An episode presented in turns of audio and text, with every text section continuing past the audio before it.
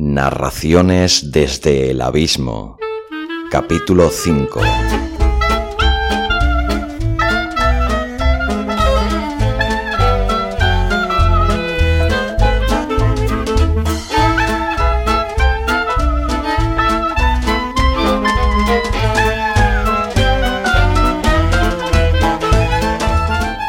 Hola a todos, soy Xavi Villanueva y os doy la bienvenida a este quinto capítulo ya de Narraciones desde el Abismo, un programa para todo aquel al que le gusta la literatura y es incapaz de encontrar el tiempo necesario para coger un libro y leerlo. Pero también lo es para todos aquellos adictos devoradores de libros que quieren conocer autores desconocidos, nuevas narraciones y aquí en el formato podcast escuchar voces nuevas, interesantes, sumergirte en sus historias y darte a conocer a autores invisibles, obras ignotas perdidas en la papelera del desconocimiento. Rescatar esos muchos escritos, esas narraciones que son carne de cajón o que mueren huérfanos en un disco duro. Son demasiadas obras relegadas al abismo del olvido. De entre ellas, ¿cuántas buenas historias nos estaremos perdiendo? ¿Alguna obra maestra? Pues bien, este podcast pretende ejercer la función de hogar de todas esas obras huérfanas y ofrecerles un refugio, un hogar. Ayúdame a darlo a conocer y que todo aquel que tenga una narración olvidada o relegada al abismo del olvido, si así lo quiere, me la haga llegar a contacto arroba abismofm.com la leeré con muchísimo cariño y atención y si cumple las mínimas normas de calidad y es factible, la grabaré y saldrá publicada en este podcast en forma de audiolibro por capítulos. Puede ser un cuento o narración corta, o varios, una novela, un diario. Puede ser tanto de ficción como novela histórica, drama, comedia, novela negra. También puede ser no ficción o ensayo, prosa poética, diarios personales, lo que queráis. Por eso he querido poner énfasis en escoger bien la primera palabra del nombre del programa, Narraciones desde el Abismo. Dicho esto, hoy os dejo con esta quinta y última entrega de esta historia que espero que os haya hecho pasar buenos ratos y que todavía os queda este último capítulo por disfrutar. Inventario de mis colecciones con el amor.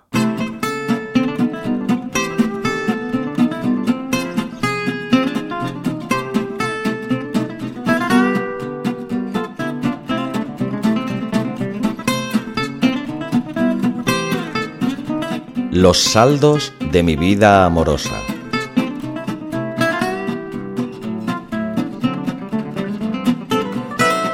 Acabado el inventario de mis encontronazos serios con el sexo opuesto, o de mis fracasos continuos con el amor, enunciaré ahora los que no pasaron de mero flirteo. Si hasta ahora hemos visitado la sección de joyería del centro comercial de mi corazón, bajamos a la planta de saldos y piezas sueltas y si en la sección de joyería, como habéis podido comprobar, no había más que bisutería, ¿qué nos deparará la sección de saldos? Espe la Indepe. A Espe la conocí un 11 de septiembre en la multitudinaria manifestación de la Diada Nacional de Cataluña. Cruzamos nuestras primeras palabras por casualidad. Por casualidad me acerqué a ella y le dije, ¿Alguna vez te han dicho que eres preciosa? Muy mona, muy simpática, pero muy pelmaza. De cada diez palabras que decía, dos eran Cataluña y dos España, y las seis restantes eran sandeces. Pero como yo aquel día no deseaba más que un poco de alegría para el cuerpo, me dio un poco lo mismo. Al final acabamos en su piso, que parecía la sede de campaña de las CUP, todo lleno de banderas y carteles reivindicativos, y sin andarse por las ramas, me empezó a quitar la ropa y a comerme la boca apasionadamente. Todo empezó a ir mal cuando me obligó a ponerme una barretina y unas espardeñas, me tumbó sobre unas sábanas con una inmensa estelada, sacó unas esposas, me informó que era mozo de escuadra, que llevaba dos meses de baja por depresión profunda y que me esperara un momento que iba a buscar a Floquet, el gos de su padre, con el que se supone que no sé qué juegos sexuales debíamos practicar. Salí de allí corriendo como Usain Bolt con cagalera. Tina Latina. Tina Latina. Ese es su nombre artístico. Tina es una explosiva cubana que actúa en un garito de salsa del Port Vell de Barcelona haciendo exhibiciones de guaguancó. Solo de verla bailar y teniendo en cuenta el alto contenido sexual del baile caribeño, ya deseé perderme entre sus caderas. Cuando la invité a un Cuba libre y aceptó, creí ver el cielo abierto. Cuando tras mi segunda broma de carácter sexual y el tercer intento de besarla me tiró el Cuba libre por la cabeza, supe que lo que tenía abierto no era el cielo, sino la puerta de salida del local, y con dos vehementes patadas en las posaderas de propina. No sé qué extraña razón me impulsó a esperarla en la puerta, pero lo hice. Dos horas después, Tina salía del local acompañada por un cubano de dos por dos, dos metros de altura por dos de ancho. Me temí lo peor. Lo que pasó después fue un tanto surrealista. Tina le dijo al enorme cubano que la esperara. Se acercó contoneando cada una de las curvas de su sinuoso cuerpo me cogió las manos y me hizo acompañarla, guiándome, por supuesto, en varios pasos de guaguancó que dejaron mi esqueleto tambaleante como las patitas de un cervatillo recién nacido. Sin darme tregua me dio el beso más apasionado de los que me han dado jamás. El más ardiente me lo dio una amiga que olvidó quitar su cigarro encendido antes de hacerlo. Tina separó sus labios de los míos, babeantes como los de un bebé al que le están naciendo los dientes, y antes de irse de allí, con la misma elegancia que llegó, me dijo, para que no me olvides jamás. Puedo garantizar que no lo he hecho. Dora la entrenadora. Dora Basté ocupó en mi vida un fin de semana de un tórrido mes de agosto. Nos conocimos en el Port de la Selva el viernes por la tarde.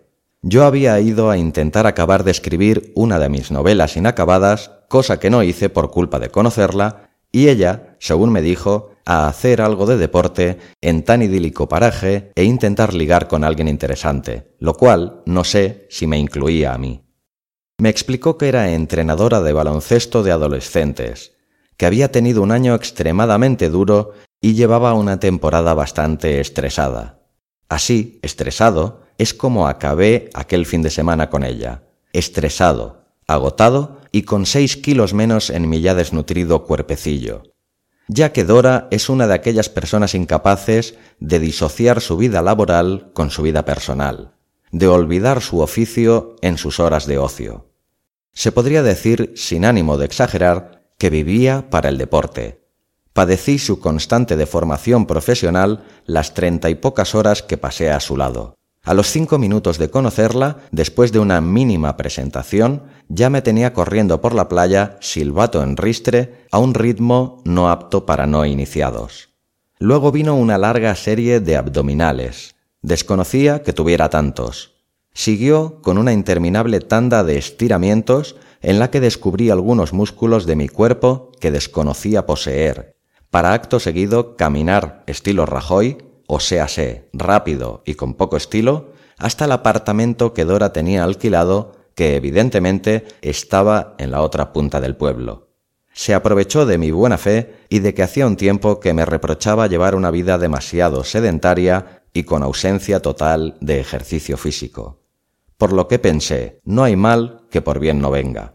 Lo que pasa es que el bien no vino, lo que vino fue peor. Cuando ya creía morirme y me dolía hasta el blanco de los ojos, me invitó a subir a su apartamento y allí, sin dejarme ni respirar, ni dar un triste trago de agua, me tiró en la cama e hizo de mí todo lo que quiso, y más durante más de tres horas. Lo peor es que lo hacía a ritmo de silbato y marcando los tiempos, como en un entrenamiento. A la mañana siguiente descubrí con pavor que mi suplicio no había terminado, ni mucho menos. Solo había hecho que empezar.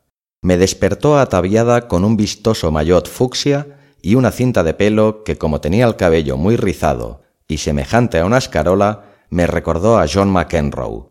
Mi humor se mimetizó con el del ilustre tenista norteamericano y empecé a gritarle y gesticular acaloradamente, diciéndole que si me quería matar, me arrojase por el balcón del apartahotel que nos acogía y que por favor me dejara descansar que no podía con mi alma. Dora se rió de mí con una risa casi tan odiosa como la de Loreto Valverde y sin darme tiempo a replicar, me besó como una sanguijuela en celo. He de decir que eso me ablandó y no me quedó más remedio que someterme a sus caprichos el resto del día. No sé cómo aguanté, la verdad. Hicimos ciclismo, senderismo, submarinismo, tiro con arco. Estuve tentado de dispararle a ella, la verdad. Y, para acabar, jugamos a baloncesto. La verdad es que era muy buena, y yo un auténtico patán. Llegué al apartamento arrastrándome como una babosa, y allí volvió a abusar de mí como una auténtica posesa y seguía fresca como una rosa. A mí, en cambio, solo me faltaba el rigor mortis para ser un cadáver. El domingo desperté, casi a mediodía, con las peores agujetas que he sufrido en mi vida y tantas ganas de perderla de vista que, debo admitirlo, le supliqué que me olvidara. Solo me tomó en serio y se marchó cuando la amenacé con leerle todo el Quijote en danés. Eso sí, como venganza final, me tocó pagar la cuenta del apartotel. Ada la despistada.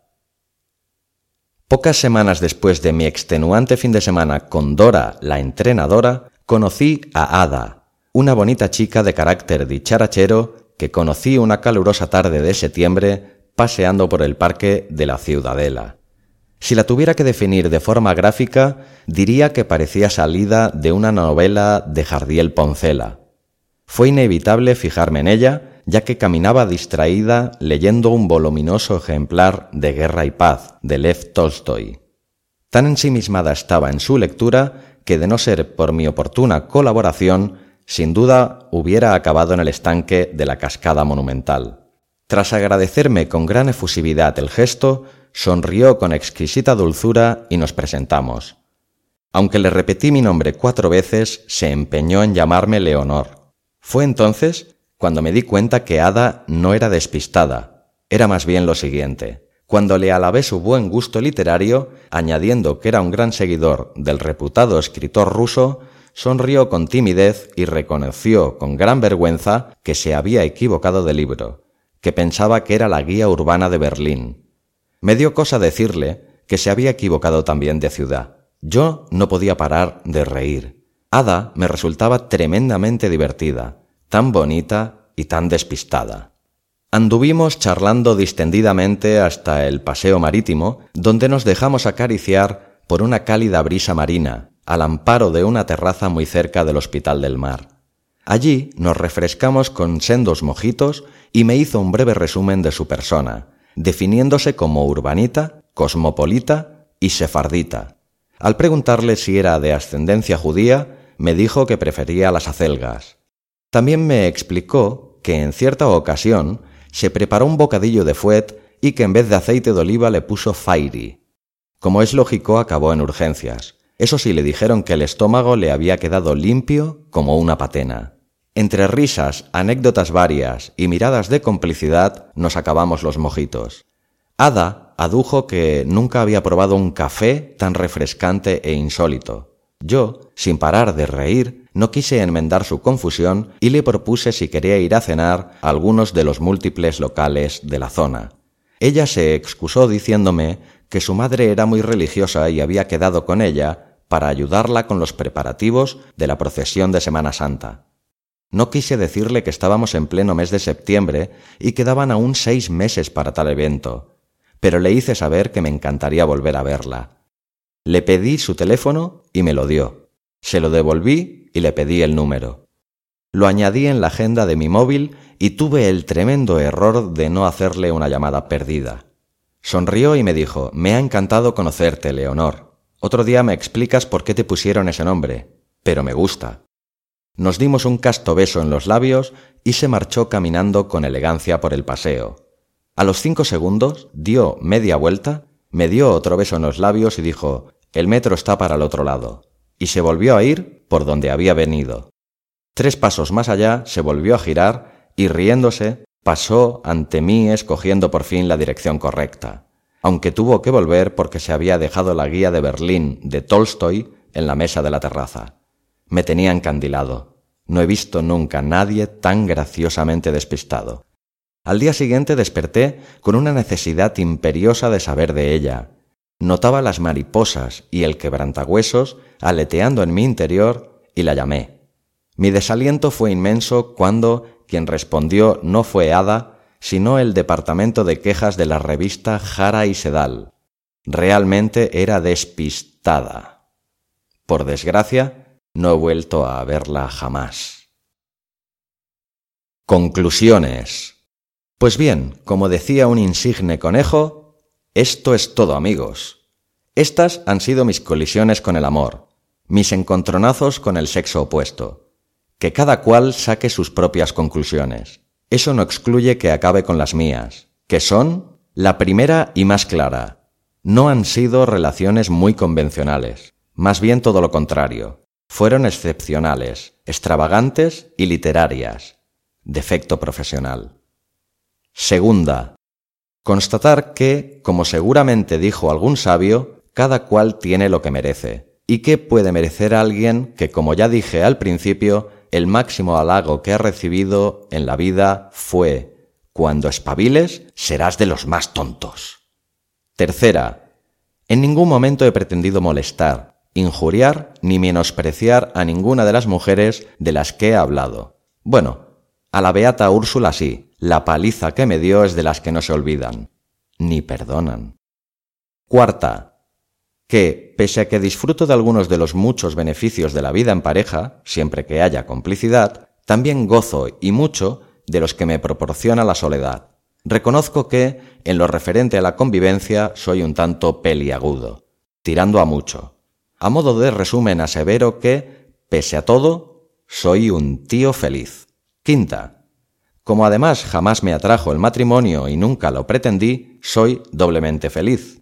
Total, por lo que percibo de la mayoría de matrimonios, tampoco es que me haya perdido gran cosa. Sentencio este apartado con una gran frase del gran Woody Allen. Algunos matrimonios acaban bien, otros duran toda la vida. ¿Qué más se puede decir? Sexta.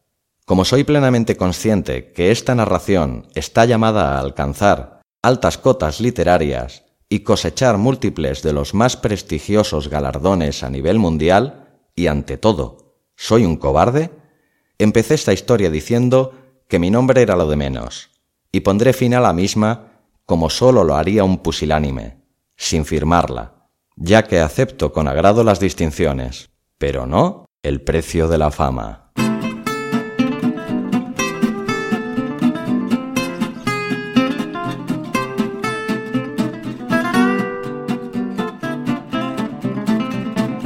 Hola de nuevo a todos. ¿Qué? ¿Qué os han parecido los saldos amorosos de nuestro peculiar personaje?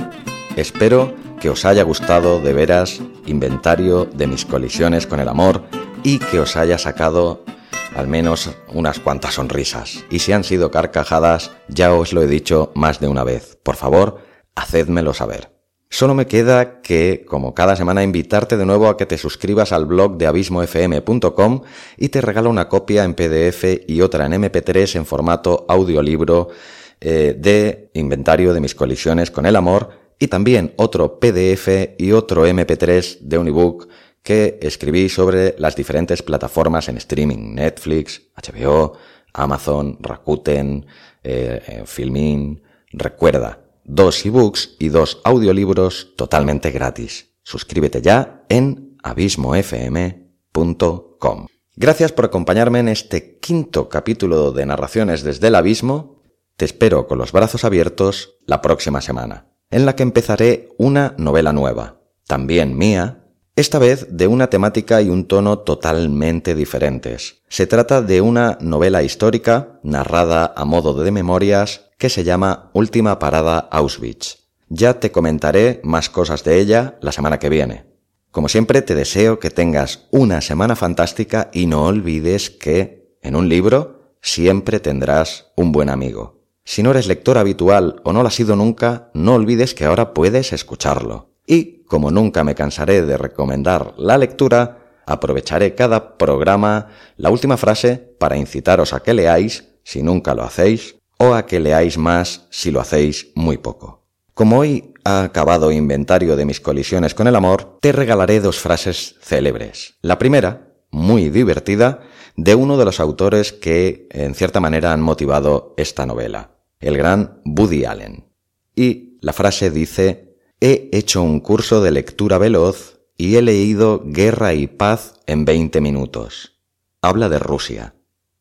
Espectacular, como siempre, el gran Woody Allen. Y la segunda frase con la que daremos por concluido el programa de hoy es de un clásico hablando sobre los clásicos. El gran Mark Twain, que nos dice, un clásico es algo que todo el mundo quisiera haber leído y que nadie quiere leer. Hasta la semana que viene.